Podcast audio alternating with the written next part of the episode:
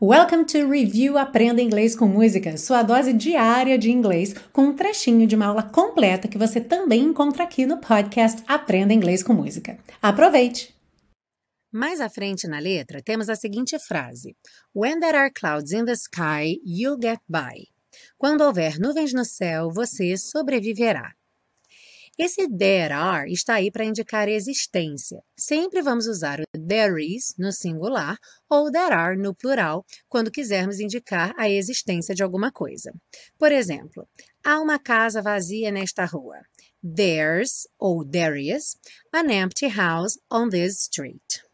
Uma coisa interessante é que em português, frequentemente fazemos essa frase com o verbo ter e dizemos tem uma casa vazia nesta rua. É importante prestar atenção que esse ter não indica posse, ok? Então a gente não pode utilizar o verbo have em inglês. Tem uma postagem no blog do inglesonline.in explicando a diferença entre o have, o there is e o there are em detalhes. Eu sugiro que você não perca essa postagem. Um outro exemplo com there are no plural, então, seria há ou tem várias casas vazias nesta rua. There are several empty houses on this street. Ah, e se você busca um curso de inglês passo a passo com a minha orientação, conheça o Intensivo de Inglês da Teacher Milena, meu curso de inglês que te oferece 30 dias de garantia incondicional. Saiba mais em www.intensivo.teachermilena.com.